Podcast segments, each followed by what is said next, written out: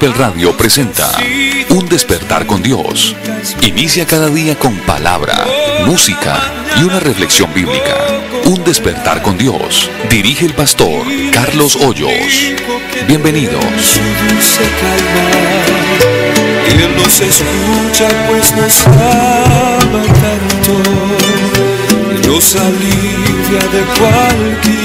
Hermanos y amigos, Dios les bendiga. ¿Cómo amanecieron? Les hago saber que en Bogotá hay una mañana fresca, un poco de lluvia, pero qué bendición tan grande la que tenemos de poder hoy estar en pie, con mucha salud, después de tener un merecido descanso. Dios nos da la oportunidad de abrir nuestros ojos y poder contemplar la luz de un nuevo día.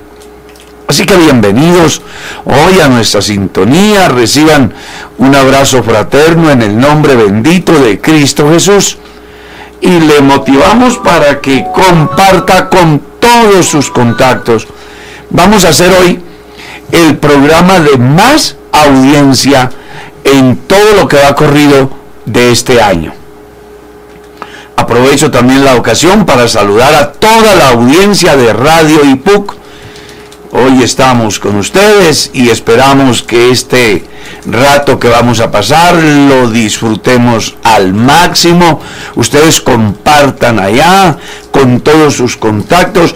Vea si cada uno de los que formamos parte de la iglesia del Señor le compartimos siquiera a una persona hoy, pues estoy seguro que estaremos llegando a miles y miles de personas.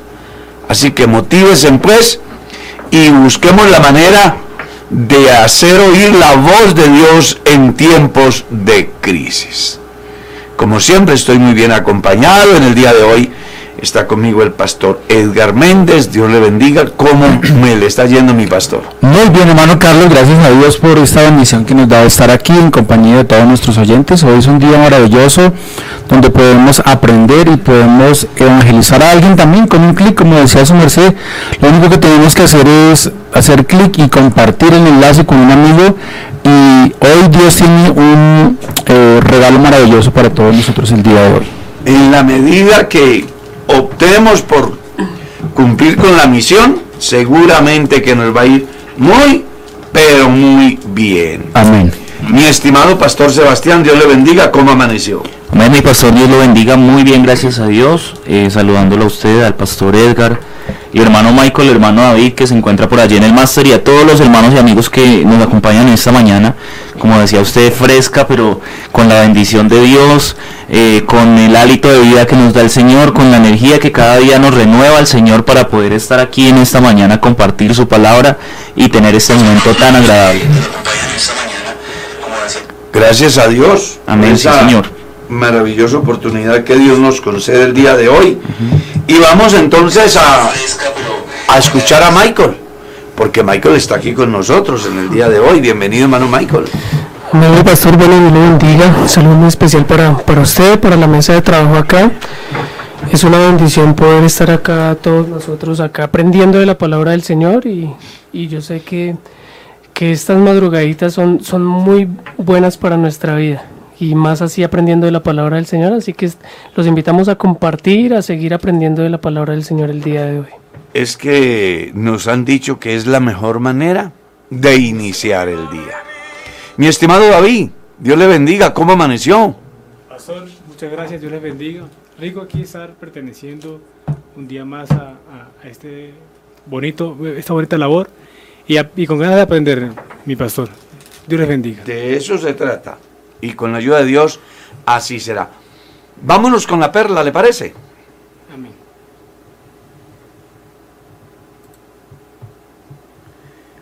Y acabo de compartir el programa.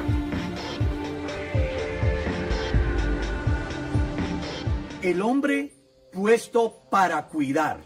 Así quiero titular la reflexión basándome en lo que aparece en el Génesis capítulo 2, el versículo 15. Tomó pues Jehová Dios al hombre y lo puso en el huerto del Edén para que lo labrara y lo guardase. Ese fue el objeto de Dios al crear la primera pareja y al ubicarlos en el huerto. Labrar y cuidar. No lo ubicó en el huerto con otro objetivo. Solo que el hombre se extravió no prestó atención a lo que Dios le había dicho, tomó decisiones equivocadas que trajeron consecuencias nefastas que hasta hoy afectan a la humanidad. Pero el propósito de Dios con el hombre era que este maravilloso mundo fuera cuidado por el hombre. Sin embargo, el hombre se ha convertido en el más grande destructor. Contamina los ríos, contamina los mares, tala los bosques, mata los animales, destruye todo cuanto va a su paso, desconociendo que es un pecado, yo le llamaría hoy ecológico. Pues Dios no lo puso para que destruyera, sino para que cuidara.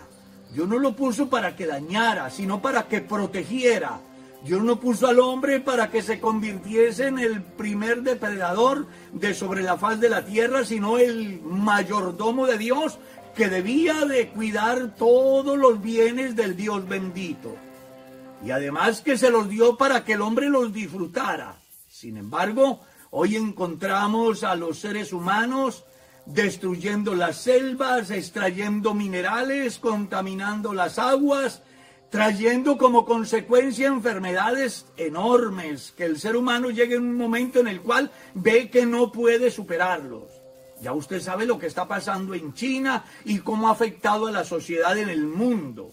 La Organización Mundial de la Salud está preocupada, claro, pero lo que no se han dado cuenta es la razón del por qué. Dios puso al hombre para cuidar, no para destruir, no para contaminar, no para dañar, no para autodestruirse. El propósito de Dios con el hombre es que el hombre fuera un ser que viviera para siempre. Pero una decisión equivocada trajo como resultado la enfermedad, el dolor y la muerte. Y lo más triste, la condenación del alma. Si el hombre no hace un alto en el camino, reflexiona y cambia de actitud.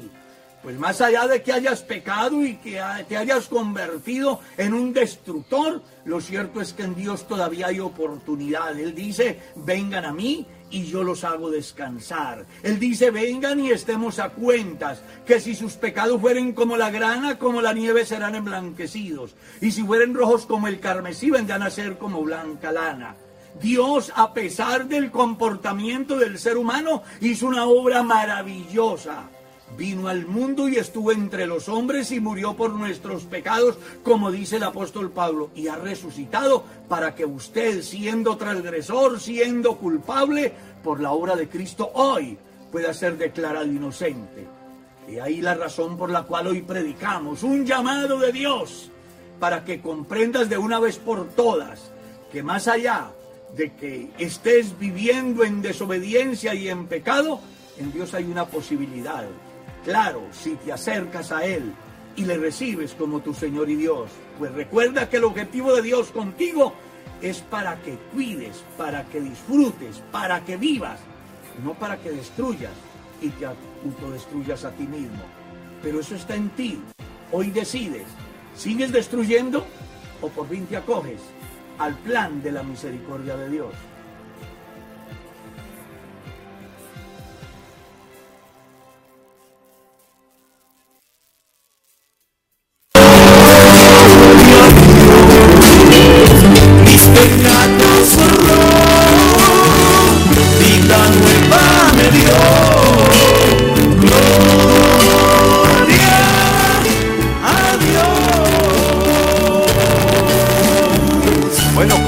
Continuamos aquí con el estudio de la palabra de Dios.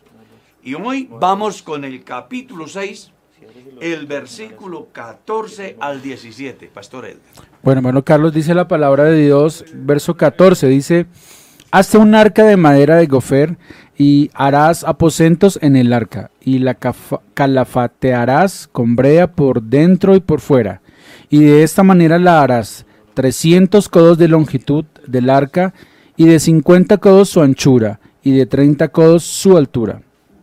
Una ventana harás al arca y la acabarás a un codo de elevación por la parte de arriba y la pondrás la puerta del arca en su lado y le harás piso bajo, segundo y tercero. Y he aquí que yo traigo un diluvio de agua sobre la tierra para destruir toda carne que haya en que haya espíritu de vida debajo del cielo. Todo lo que hay en la tierra morirá.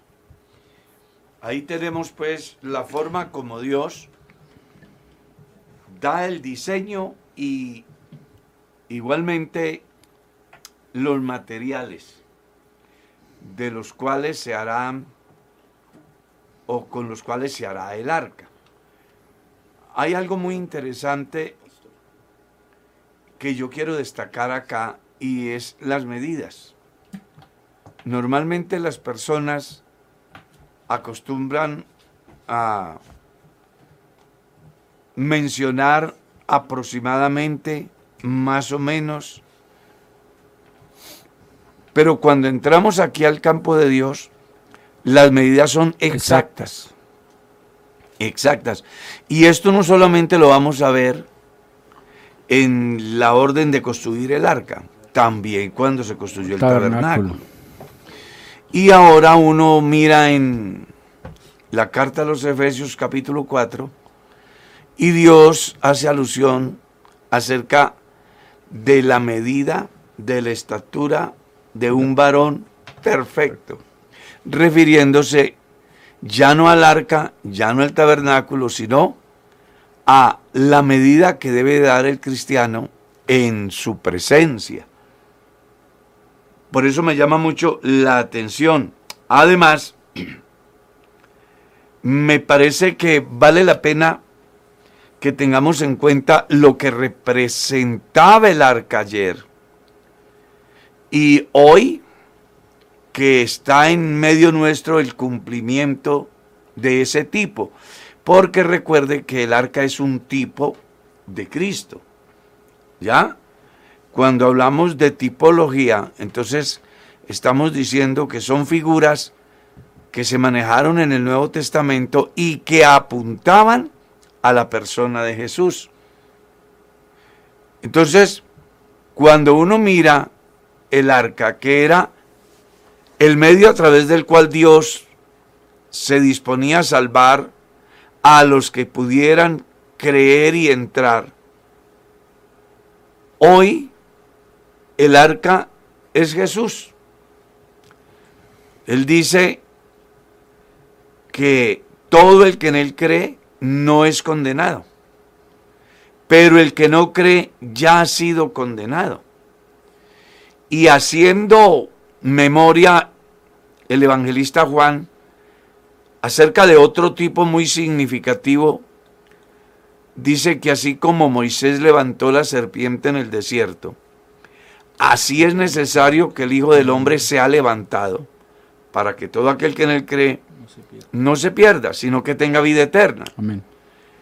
En el Antiguo Testamento fueron figuras que se manejaron y que apuntaban a Cristo como el único recurso salvífico para este tiempo.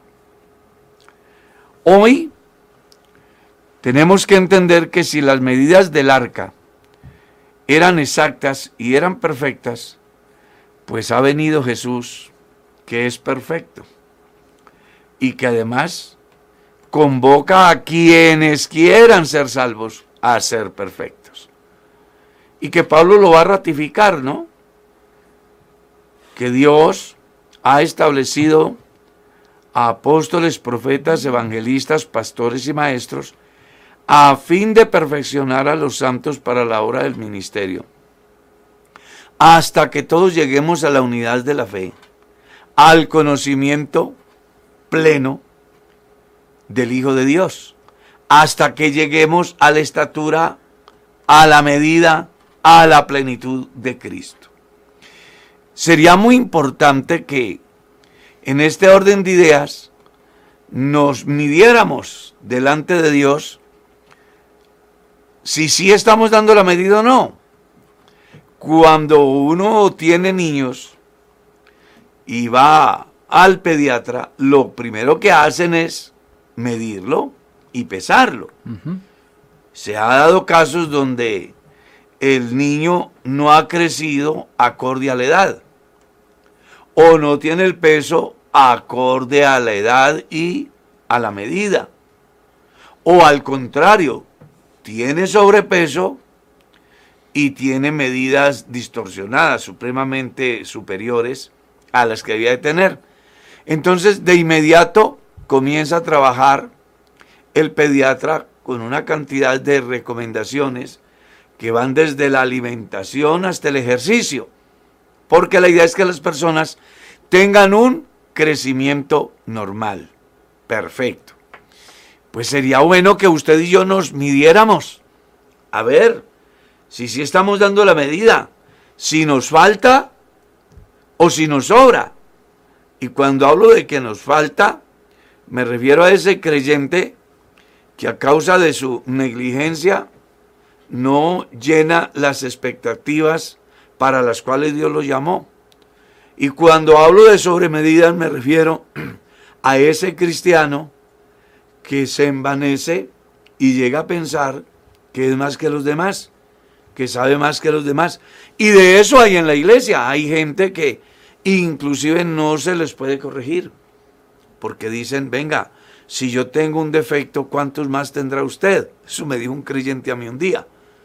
Siendo yo pastor, me he sentado con él, he buscado orientarlo porque veo que su comportamiento no es acorde a lo que Dios enseña en su palabra y él simplemente me dice, pastor, pero si yo tengo un defecto, ¿cuántos más tendrá usted? O sea que él había crecido demasiado, crecimiento prematuro.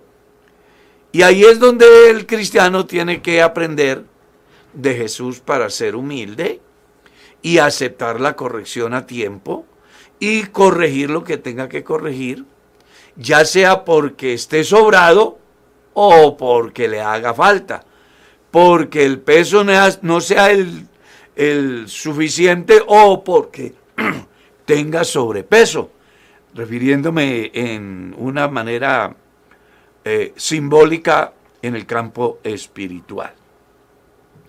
Entonces aquí hay dos o tres cosas muy importantes que debemos de aprender del arca.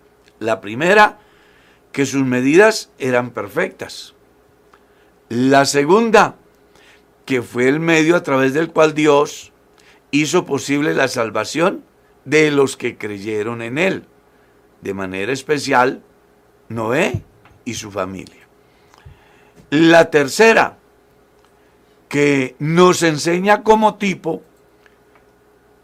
de Jesús, que así como en aquel tiempo la gente pudo salvarse entrando al arca, hoy quien reciba a Jesucristo es salvo. La cuarta, que estamos llamados a ser perfectos en todas nuestras expresiones de fe, de vida devocional, comprendiendo que hemos sido llamados para llegar a la perfección. Cuando uno mira el Salmo, encuentra, mis ojos pondré en los fieles de la tierra para que estén conmigo. El que ande en el camino de la perfección, este me servirá. Observe usted bien que estamos llamados a avanzar en este camino. Y Jesús dijo en el Evangelio, sed perfectos como mi Padre es perfecto. Entonces aquí no podemos desconocer que tenía razón el apóstol cuando dijo que una de las metas del cristiano es la perfección y que para lograrlo le es necesario al hombre desprenderse de los prejuicios pasados y de los afanes del futuro y en el presente vivir lo que de verdad quiera obtener en el futuro. Por eso es que Pablo dice, hablo entre los que somos perfectos, no que yo ya lo haya alcanzado, sino que una cosa hago, olvidando lo que queda atrás, que es uno de los obstáculos que impiden que el cristiano avance. Porque a veces nos sucede lo de la mujer de Lot. Miramos tanto atrás que nos quedamos estancados, como si no hubiesen posibilidades de avanzar. Y Dios nos llama a avanzar.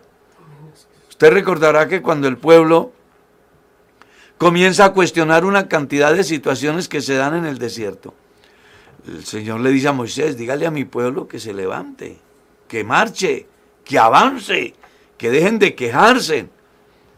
Se necesita hoy cristianos que dejen de estar viviendo tanto el pasado y quejándose en tanto, y más bien que disfruten de la bendición del presente, que es la que de alguna manera les fortalecerá para seguir el camino y alcanzar el futuro en Dios. Me parece que es muy importante que tengamos en cuenta esos aspectos.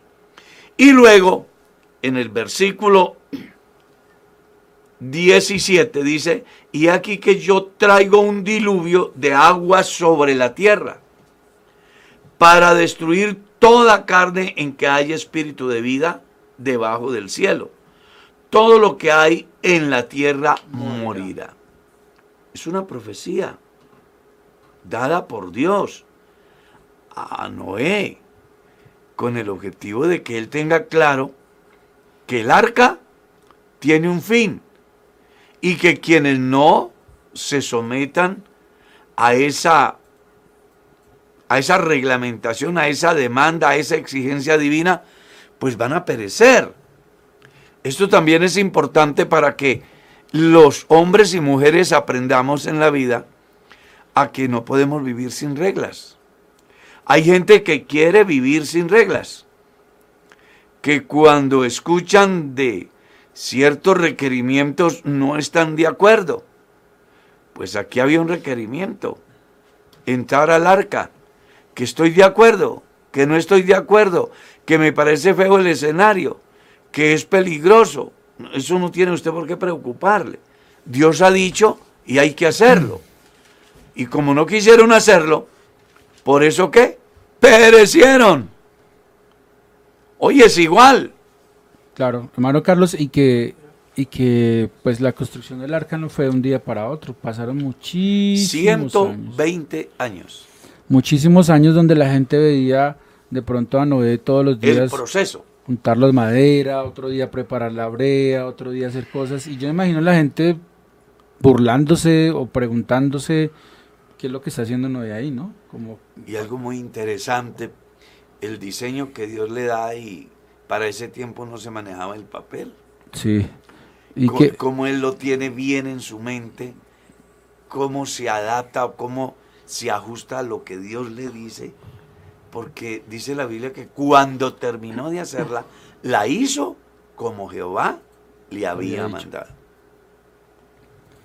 Es algo muy interesante eso, ¿no? claro, y que contra cualquier ley de, de- aerodinámica, bueno, en ese caso no es aerodinámica porque es en el mar, de, de- de navegación, pues Dios ya tenía el diseño perfecto para eso, ¿no? Uno la ve y es como una caja de, de- de zapatos, más o menos. Es como rectangular. Como- Y, y uno podría pensar que pues de pronto no iba a funcionar como uno creería que funcionaba, pero Dios ya tenía todo fríamente calculado y sabía exactamente cuáles eran las medidas porque había un propósito para esa arca, ¿no? Que más adelantico lo, lo vamos a ver. Pero lo, lo bonito de todo eso es que, que Dios le entrega ese diseño a Noé y él sabe exactamente qué necesitaba ese diseño.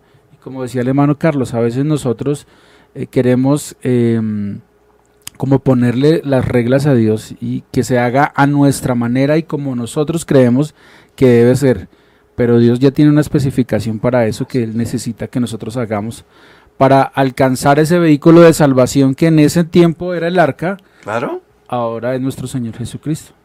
Y que sin entrar al arca no se podían salvar. No se podían salvar. Y el que no entra en Cristo hoy No no se podrá salvar. Así de sencillo. Así de fácil. Y algo interesante, la perfección del arca también es un tipo del cristianismo. El cristiano está llamado a ser perfecto, a ser sólido en su fe, a entender de que con Dios las cosas no son más o menos, ni a medias, ni aproximadamente. A mí me llama mucho la atención eso, que da medidas perfectas. ¿Cierto? A diferencia de la gente de hoy. Vende una casa aproximadamente de. ¿Cierto? Mm. Con Dios no, es exacto. Y Jesús mismo lo, lo enseña en el Evangelio cuando dice acerca de su forma de ser. Con Él es sí o no. No. Con Él no es aproximadamente, si no estoy mal. Con Él simplemente es. Y eso es prenda de garantía para el cristiano. Para el hombre que quiere ser salvo, la mujer que quiera ser salva.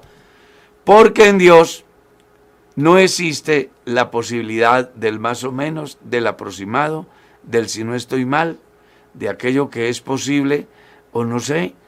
Con Dios no es así. Es sí o es no.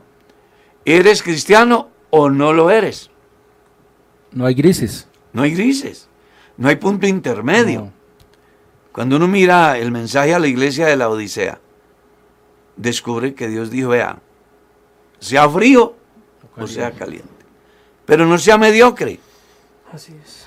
Se requiere gente hoy que ame a Dios con determinación, que no sean mediocres en su fe, en su esperanza, que no sean mediocres en su ejercicio de vida cristiana, sino que tengan claro qué es lo que quieren y que más allá de que existan posibilidades e inclusive razones para dudar, no se dejen vencer de ellas. Porque no nos digamos mentiras. Si uno mire el arca de Noé, con todo y que es diseñada por Dios, difícilmente uno viviría en un edificio de tres pisos con una puerta y una ventana. Mm. Y además con una aglomeración De animales. de animales ahí. Claro. ¿Ya? Entonces, si usted mira eso, en el campo del diseño, de la arquitectura, del tiempo moderno, pues eso no sería viable. Pero qué lindo es cuando los hombres no cuestionan lo que Dios hace.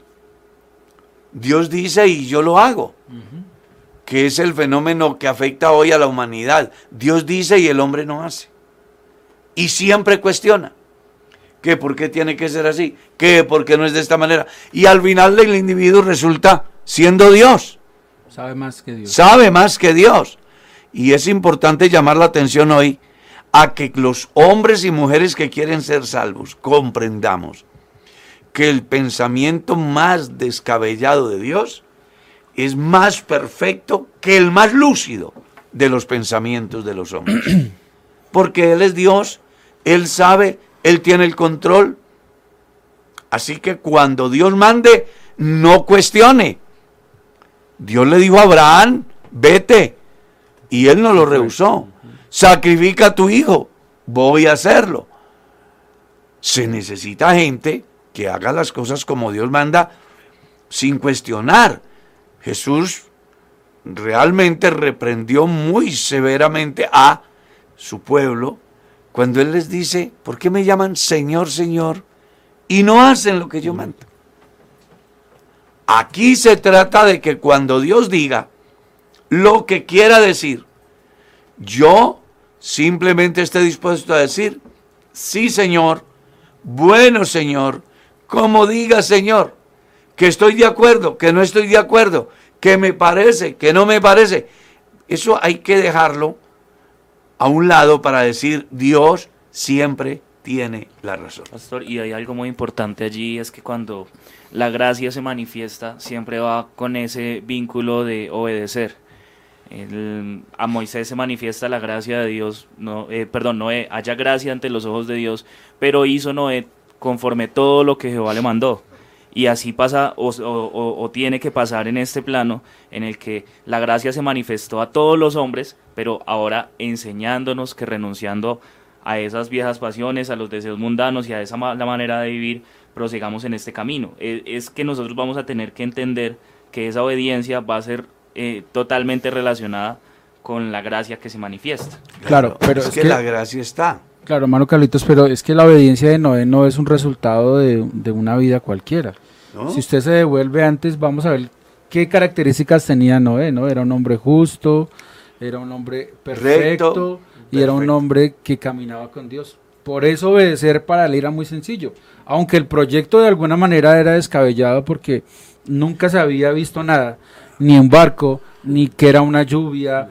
O sea, era un proyecto que parecía muy loco, perdónenme la expresión. Una locura. Pero Noé dijo, bueno, señor, si usted manda hacer eso, yo lo hago. Yo lo hago. No entiendo ni qué es una lluvia, ni qué es un diluvio, ni qué, cómo va a flotar este barco. Yo no entiendo nada, pero si usted me lo pone a hacer, Usted tiene la razón. Y que me parece curioso que cuando se elabora esta arca no tiene ninguna falla, ningún defecto. Cuando se ha visto en la historia que se hacen edificaciones o se crean barcos, eh, se hacen prototipos más adelante para corregir ese error que se ha hecho, ¿no? Accidentes marítimos. Hay canales educativos donde muestran en qué falló el diseño de un barco, de un avión, de un vehículo, por qué se produjo el accidente. Pero, en el caso del arca no. Pero no, duró tanto tiempo flotando, o sea, las indicaciones de Dios eran perfectas, ¿no? Y, por eso es que más adelante en el Nuevo Testamento se hace mención eh, que si Jehová no edifica la casa, es decir, con esas medidas que Él da, eh, no hay pues, nada. No hay nada, en vano trabajan los que lo han edificado. Y algo muy importante que también debemos de hoy tener en cuenta, y es que a alguien se le puede ocurrir decir, eso es para el mundo cristiano que piensan así. Pero leyendo he encontrado que todas las religiones del mundo hablan de una inundación universal. Todas. Y en todas se hace alusión de gente que por creer y entrar en el lugar que estaba previsto, salvaron su vida. O sea, no es una cosa que se es la conjetura de alguien. No. Todas las religiones del mundo, más antiguas que el cristianismo, como es la religión china, como es la religión japonesa, y religiones que vinieron luego como el Islam. Ellos también entienden y reconocen que se presentó en un pasado un fenómeno que afectó el universo. Y hermano Carlos, eh, en la historia usted también va a poder encontrar muchas evidencias de hombres que descubrieron y vieron el arca. La puesta- arqueología. Sí, señora. De hecho, estaba leyendo desde el año 75 después de Cristo empezaron a encontrar cosas que tuvieran con el arca. Hasta nuestros días, muchísimas personas y muchísimos hombres dan testimonio de haber encontrado esos restos arqueológicos del arca de Noé. En el monte de Ararat es donde se encuentra gran parte arqueológica de, de lo que es el arca. Las montañas de Armenia. Claro. Entonces, es bueno que comprendamos que cuando hablamos de lo que la Biblia dice, no es un invento, es una realidad Amén. que debe de enseñarnos a nosotros una lección muy importante, y es que paga obedecer a Dios. Amén. Vale la pena obedecer a Dios, independientemente que yo esté de acuerdo o no esté de acuerdo. O que no lo entienda o sí lo entienda. O que no lo entiende o sí lo entiende. ¿Sí? Porque de eso se trata la obediencia. No de hacer lo que yo quiero y como yo quiero, porque yo lo entiendo, sino de hacerlo porque a mí me lo demanda. Me lo demanda. Y quien me lo demanda en este caso es Dios. Y por eso Noé, en el orden bíblico, está entre los tres hombres que sobresalen en la justicia. Amén. Está acompañado de Daniel y de Job, que fueron personajes destacadísimos en toda la escritura. Así que hay que hacer lo que Dios manda, obedecer como Él manda, creerle a Él como Él dice, porque de eso va a depender su éxito en la vida cristiana. Pero algo que vale la pena tener en cuenta es lo que dice el versículo 18.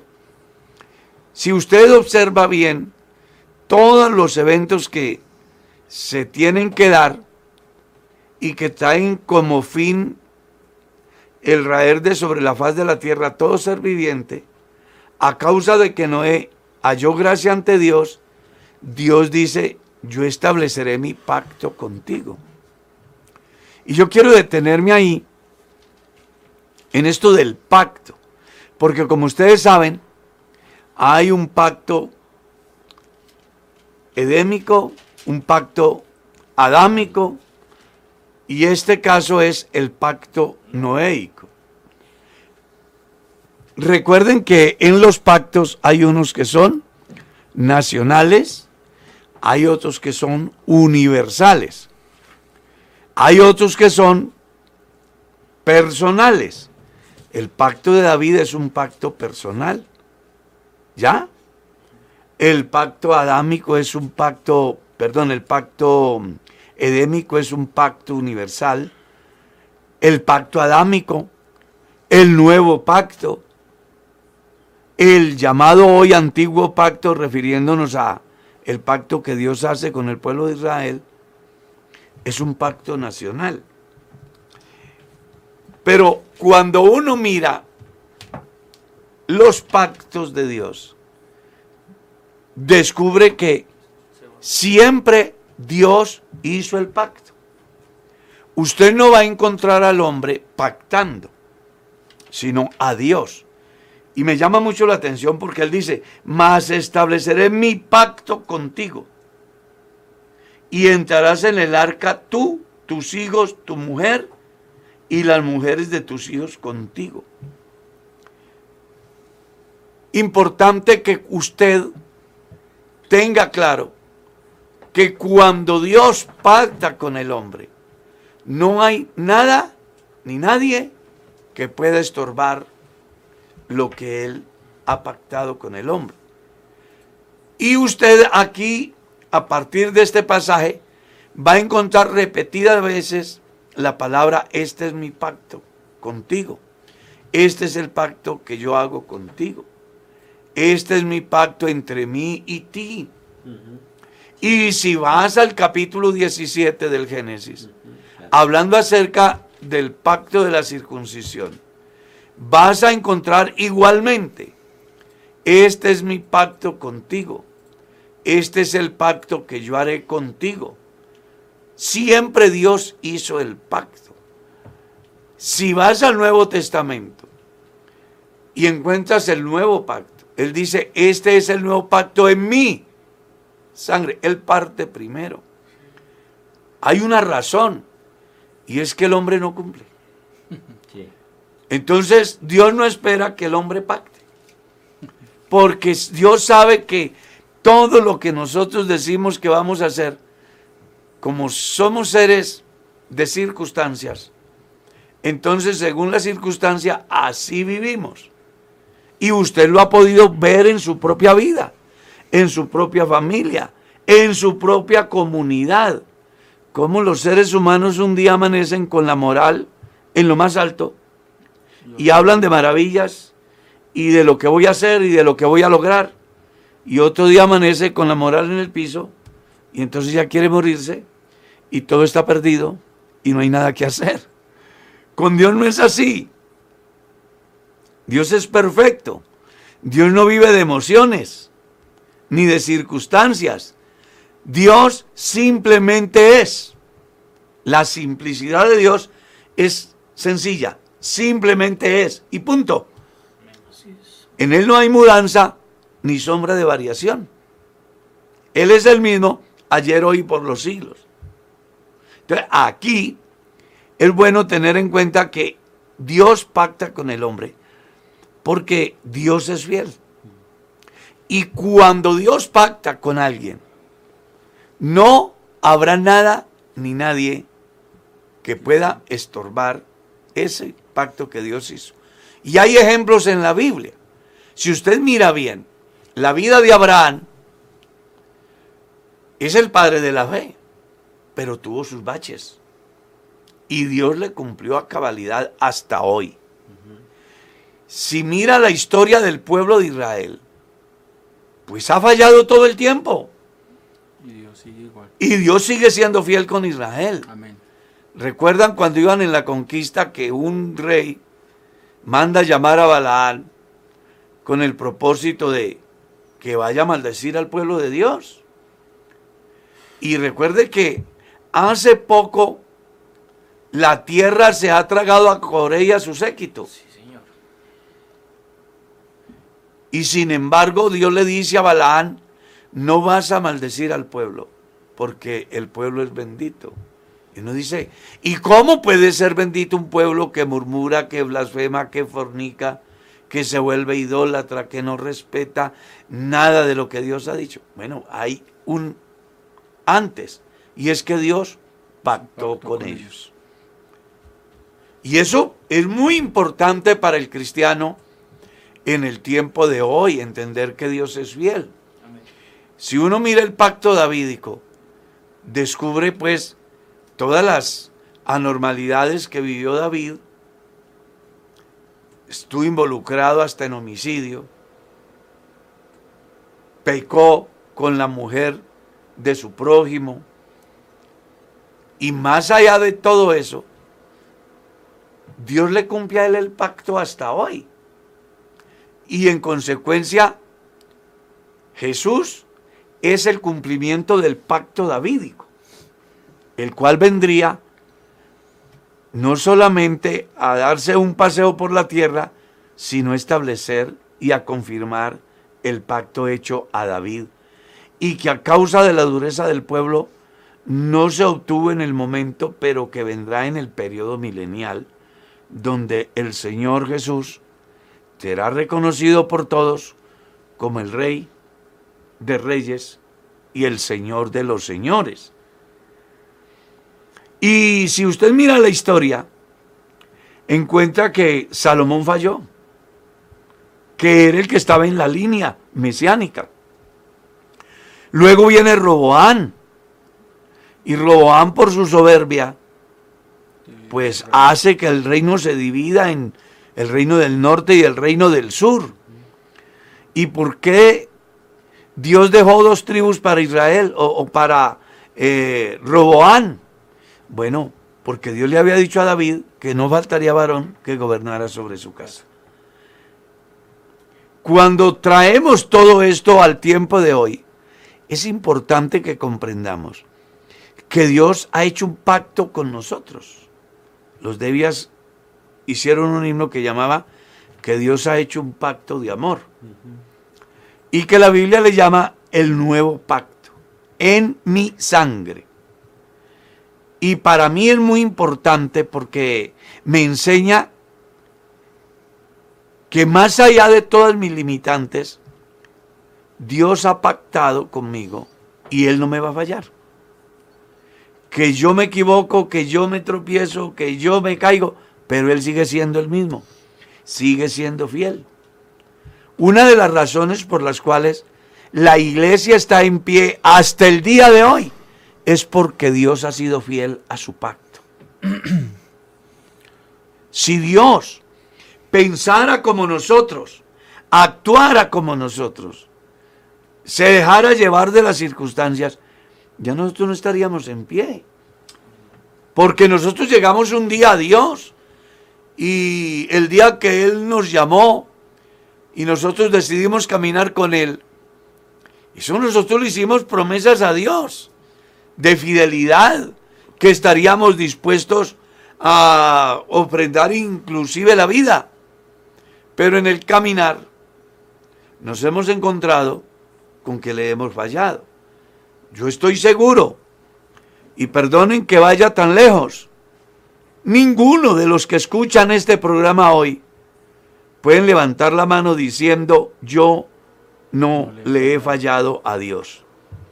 Le hemos fallado en palabras, le hemos fallado en pensamientos, le hemos fallado en hechos, pero Dios sigue cumpliendo su pacto. Él sigue diciendo que soy su hijo a pesar de y por encima de. Y más allá de todas mis dificultades, cuando vengo a Él, Él hace vigente su pacto. Él me podría desechar, Él podría decir no lo atiendo, Él podría hacer algo así como hacen los seres humanos hoy, cuando un ofensor se acerca al que ha ofendido para pedir perdón. ¿Qué es lo que dice el ofendido?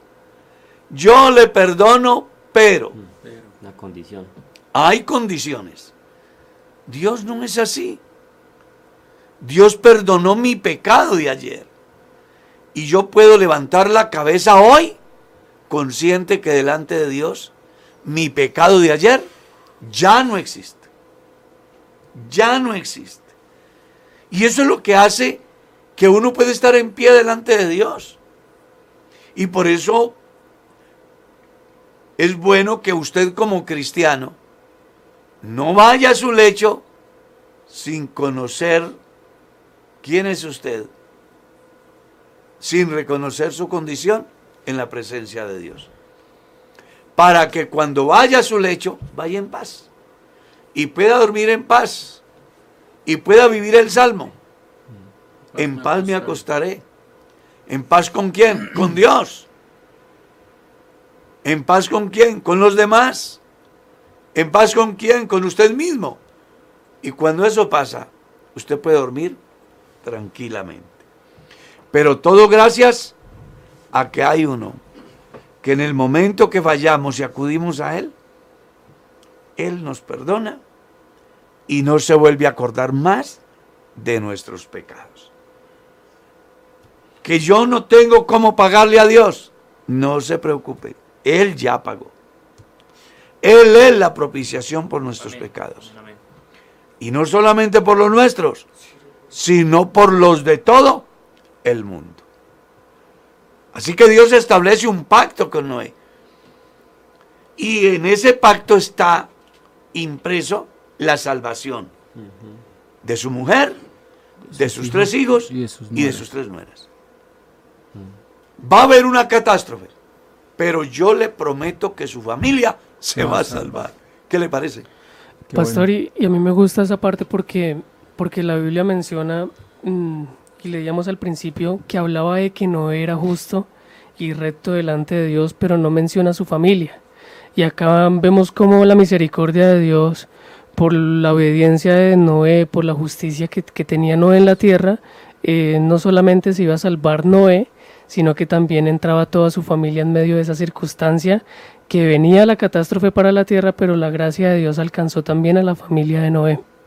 Es lo que ha pasado en los tiempos. Es que ese es el pacto que Dios le hace a Noé. Claro. Sí, es, lo que ha pasado en los tiempos de ahora, eh, que Dios ha hecho una obra en la cruz del Calvario y ha abierto la posibilidad para que el ser humano eh, tenga la opción de salvar su alma, eh, que haya salvación y vida eterna para él, pero la gente a veces no tiene en cuenta eso, ¿no? Cree que, bueno, que como Dios es muy bueno, yo puedo pecar, puedo vivir de cierta manera, pero la verdad es lo que estamos hablando, que Dios ha hecho una promesa, ha hecho un pacto para con la humanidad y todo aquel que quiera acercarse a Él pues tiene que reconocerle, pero el hombre ha malinterpretado esa situación, ¿no? Eh, piensan, no, yo puedo pecar porque al fin y al cabo Dios me perdona, porque todos somos hijos de Dios, inclusive han malinterpretado versículos como dice que cuando abundó el pecado sobreabundó la gracia, queriendo decir entre más pecado pues más gracia, pero en realidad lo que Dios quiere es que el ser humano, y siempre lo que Dios ha querido, como lo relata a partir del libro de los Génesis, es que el ser humano eh, tenga una salida a su condición de pecado, eh, a su condición de error, porque pues Dios ha diseñado un plan perfecto para el ser humano, pero pues se ha corrompido, ha entrado el pecado y viene en declive en la vida del ser humano, pero siempre Dios busca la alternativa, ¿no? Tanto así que quiere destruir la raza humana por el pecado, pero busca la opción de que las personas se salven por medio del arca. y quiero que tengamos en cuenta que un pacto incluye a dos. Entonces Dios le dice, esto es así, pero usted hace así. Claro, tiene que hacer. O sea, existe compromiso. Cuando uno se casa, es un pacto que hace con una persona. Claro. Entonces yo le digo a ella, y ella me dice a mí, y el día que ella viole o que yo viole ese pacto, se rompe. Por eso es que, hablando acerca de ese pacto matrimonial, Jesús dijo, lo que Dios une no lo separa el hombre. O sea, el proyecto de Dios es firme, pero el hombre puede interrumpirlo. Entonces, aunque el pacto de Dios es fiel, y Él nunca va a fallar, también va a depender de alguna forma de la actitud del individuo. Claro. Porque Dios hizo un pacto conmigo. ¿Ya? Y Él es fiel. Pero si yo no me acojo a ese proyecto, aunque Dios quiera y tenga en su plan hacer la salvación en mi vida, pues Él no me va a obligar. Como el hombre que no obliga a su mujer a que conviva con Él a pesar de que han hecho un pacto. Y pues ya eso lo va a encontrar usted registrado en la escritura y lo hemos venido diciendo desde el comienzo del libro, acerca de que Dios respeta la voluntad del hombre. Y con Dios es así. Yo doy, pero tú das.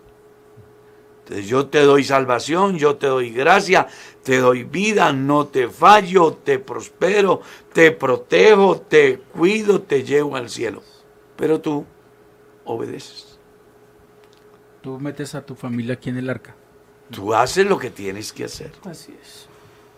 Claro. Imagínense que Dios quisiera salvarlos y les hace el pacto de que salvará a su familia y ellos no entran. Mm. O no obedecen. Por eso. Porque ahí estaba impreso eso. Sí, claro. Además se lo está diciendo a una persona que pues ya ustedes saben quién era. Mm. Un hombre justo, un hombre perfecto, un hombre que caminaba con Dios y que como si fuera poco halló gracia.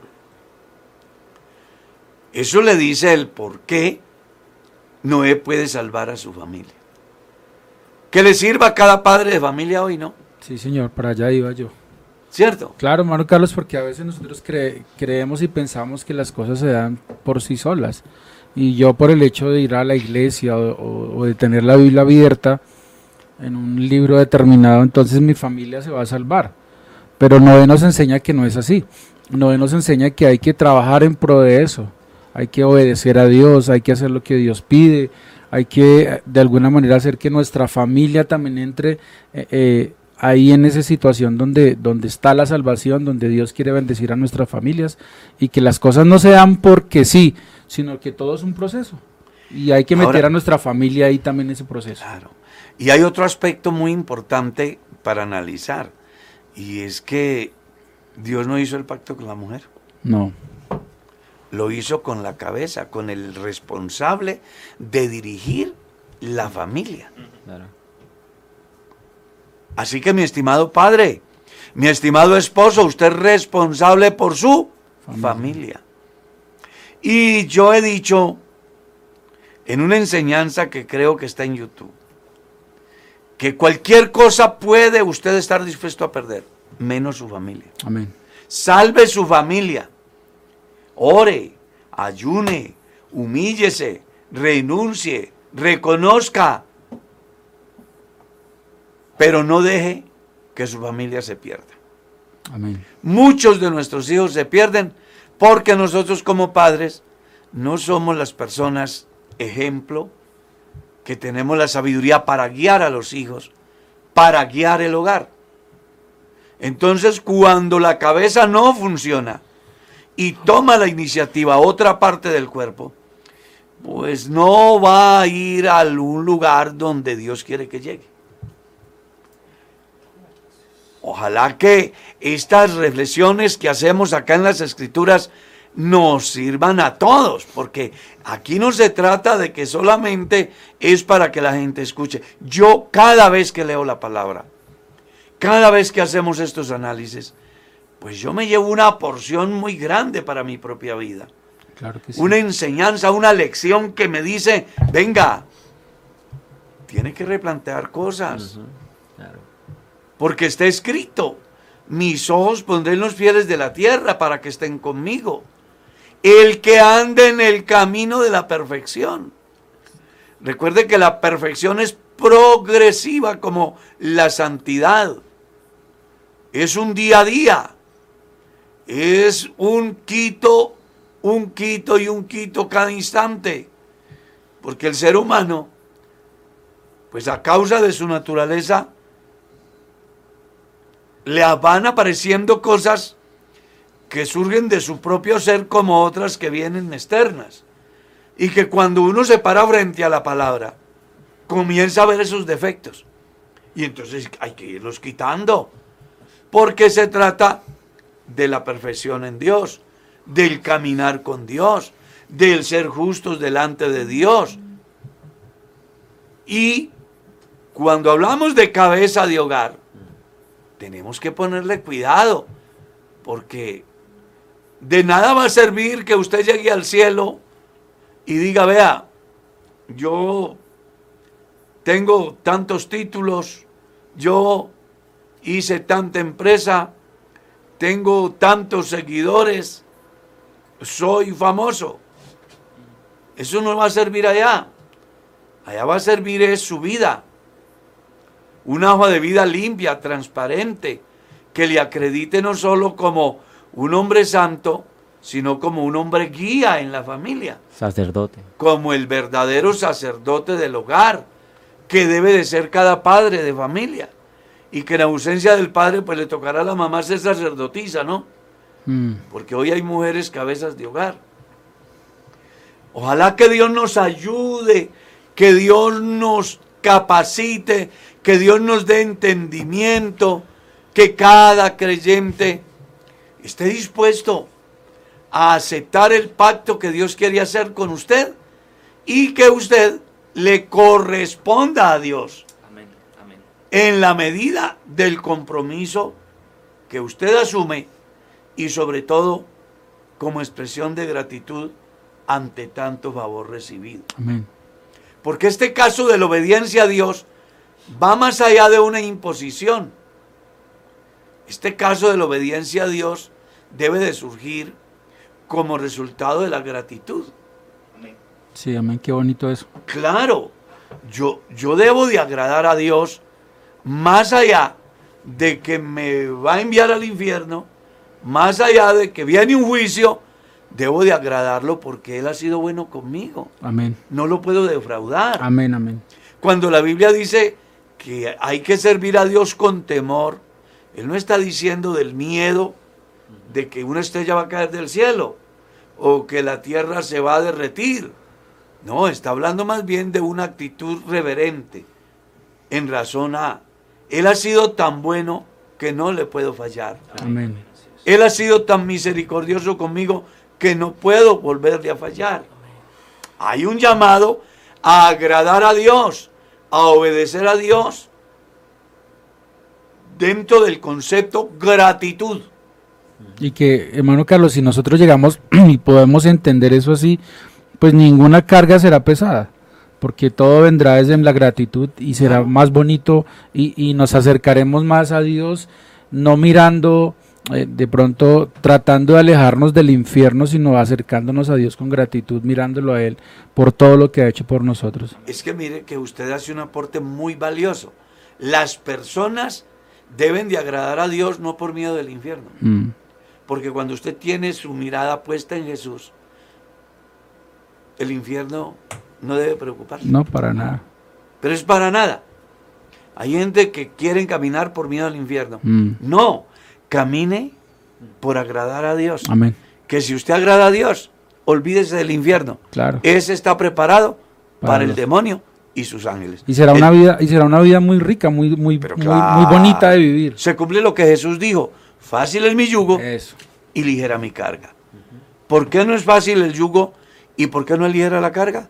Bueno, porque el hombre vive preocupado de lo secundario y no de lo primario. Amén. El infierno es secundario, no es la opción del cristiano. Amén. La opción del cristiano es el cielo y debe de ir en pos de él por amor a Dios y como una expresión de gratitud en razón a todo lo que ha recibido. de Amén, Dios. hermano Carlos. ¿Cómo les parece que el tiempo se fue? Vamos a orar. Diríganos en esta oración, Pastor Edgar. Amén. Vamos, Vamos, a a orar por las familias, vamos a orar por nuestro Colombia. Hay un resurgimiento del virus. Según la estadística, las cosas están complicadas. Aprovecho para decirle a los hermanos que el sábado, creo que sí, el sábado y domingo no habrán cultos presenciales.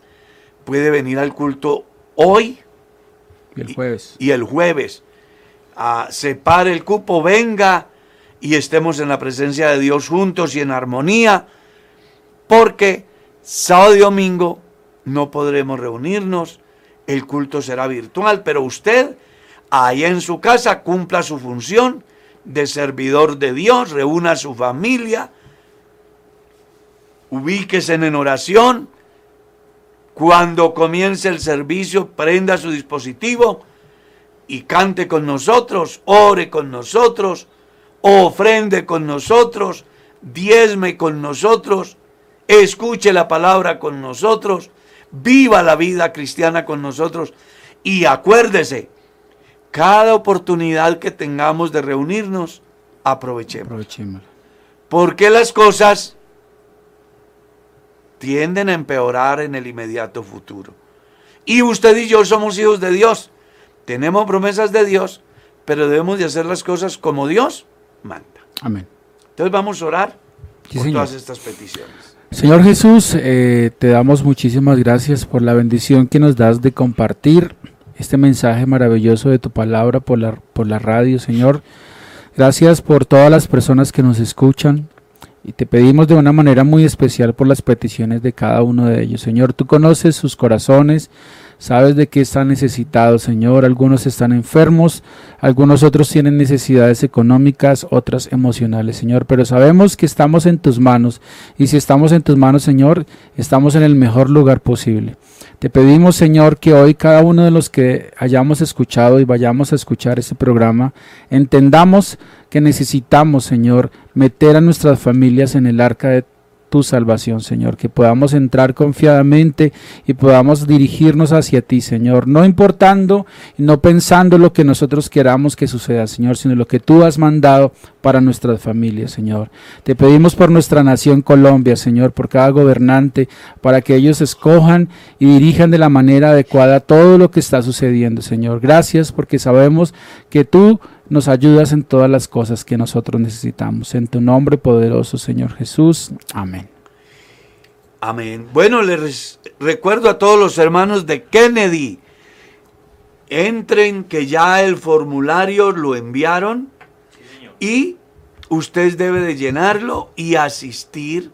No se vaya a quedar por fuera del culto en el día de hoy. aproveche, puede ser uno de los últimos cultos que vamos a disfrutar. No sabemos. Sí, Señor. No sabemos. Cuantas oportunidades tengamos de congregarnos, hagámoslo. Amén. Amén, amén. Porque ya usted conoce cómo concluye la escritura. Allí envía el Señor bendición Y vida y vida eterna. Nos vamos, mi estimado hermano Miguel. Claro que sí, pastor. Eh, muy agradecido con Dios por esta oportunidad que nos dio de levantarnos en el día de hoy y aprender algo de su palabra. Le mandamos un saludo muy especial a todos nuestros oyentes, a las emisoras que nos retransmiten y a los que se han tomado el tiempo para escribir un mensaje.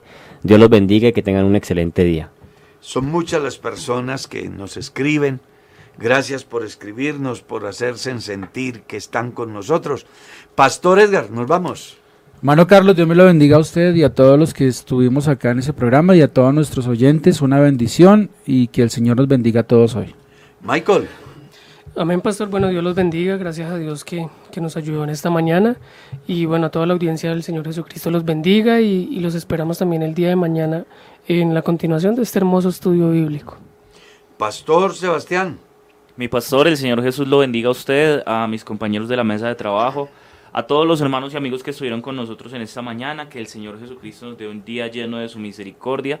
Como lo decía nuestro pastor, no olvidándonos inscribirnos a los links que se envían eh, por motivo de control de aforo. Y si Dios lo permite, el día de mañana estaremos nuevamente aquí en un despertar con Dios.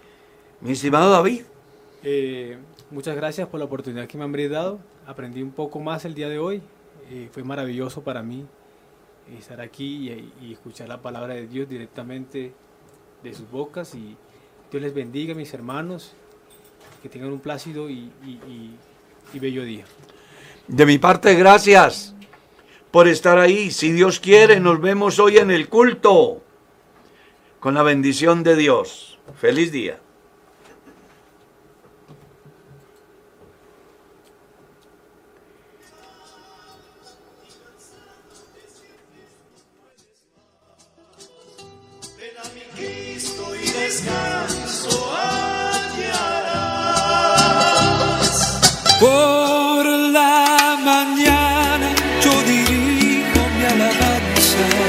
Kennedy Gospel Radio presentó Un despertar con Dios. Inicia cada día con palabra, música y una reflexión bíblica. Los invitamos para que nos sintonice mañana, a esta misma hora y por esta misma emisora. Él nos escucha pues nos ama tanto, nos